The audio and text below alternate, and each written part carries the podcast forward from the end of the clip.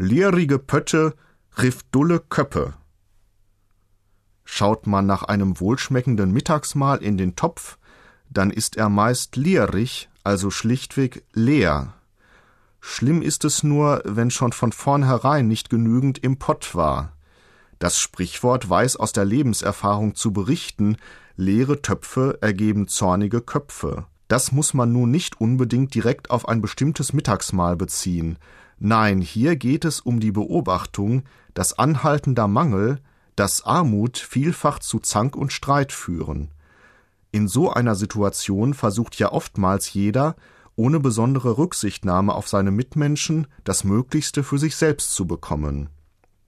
Das Wort leerig entspricht übrigens dem hochdeutschen Wort ledig, während es im Hochdeutschen auf die Bedeutung unverheiratet eingeschränkt worden ist, bedeutet es in der plattdeutschen Wendung leerig horn auch müßig sein, faulenzen.